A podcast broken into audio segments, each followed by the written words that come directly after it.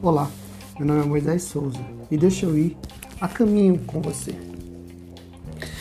No livro de Atos dos Apóstolos, capítulo 2, verso 4, vai se dizer a seguinte coisa: E todos foram cheios do Espírito Santo e começaram a falar em outras línguas, conforme o Espírito Santo lhes concedia a falar.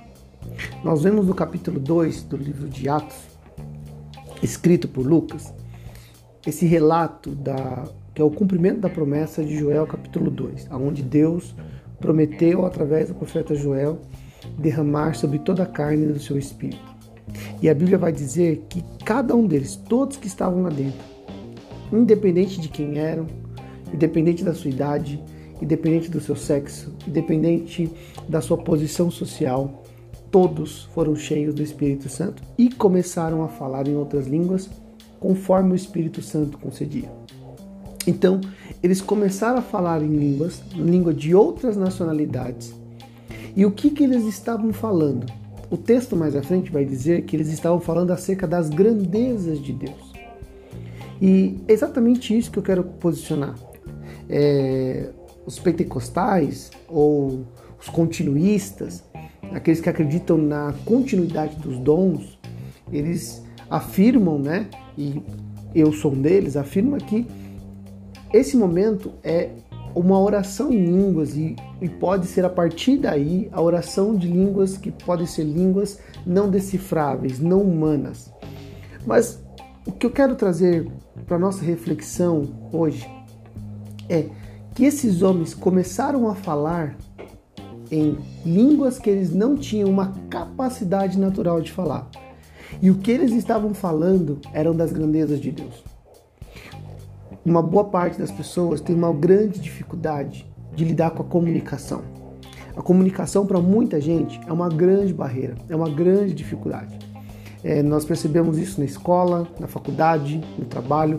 Algumas pessoas são excelentes executores, elas conseguem projetar, elas conseguem realizar, elas conseguem produzir, elas conseguem visualizar, mas nem sempre elas conseguem comunicar aquilo que elas estão vendo, aquelas que elas estão percebendo, aquilo que elas estão olhando.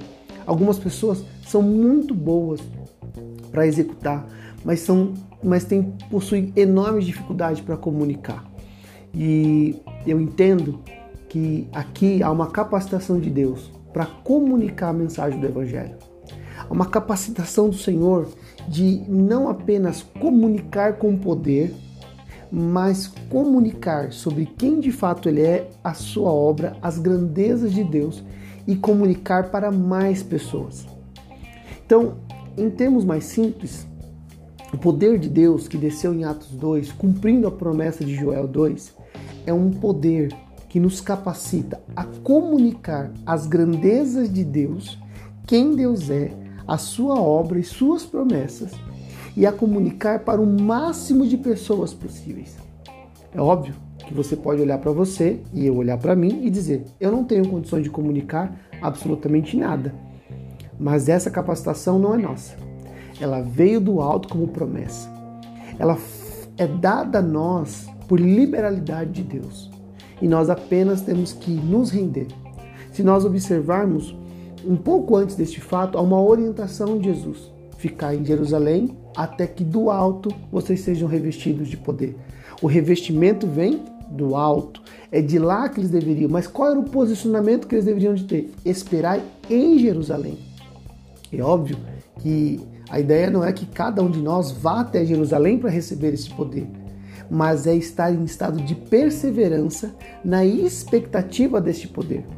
Algumas pessoas, assim como Saul no livro de Samuel, na demora ou na percepção de que o fato estava demorando, ou seja, Samuel chegar para sacrificar, para então eles lutarem, eles, ele então mesmo sacrificou e ele mesmo foi para a guerra e ele extrapolou princípios.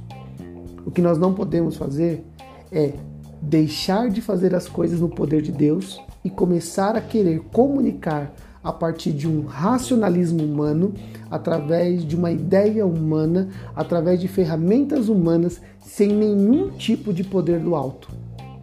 A gente só vai poder comunicar alguma coisa de Deus se de fato nós recebemos poder da onde Deus está, da onde Deus é, A origem é de Deus. Ou seja, nós precisamos estar debaixo da promessa, cumprindo a palavra e com uma ardente expectativa daquilo que Deus pode fazer. Olha, se você tem dificuldade de comunicar, Deus tem o poder para te fazer comunicar grandes coisas para o maior número de pessoas possível. Olha, esforce-se no Senhor, dedique-se na promessa, esteja debaixo da palavra de Deus e com certeza este poder capacitador virá sobre a tua vida. E ó, mais uma dica: não se perca no caminho.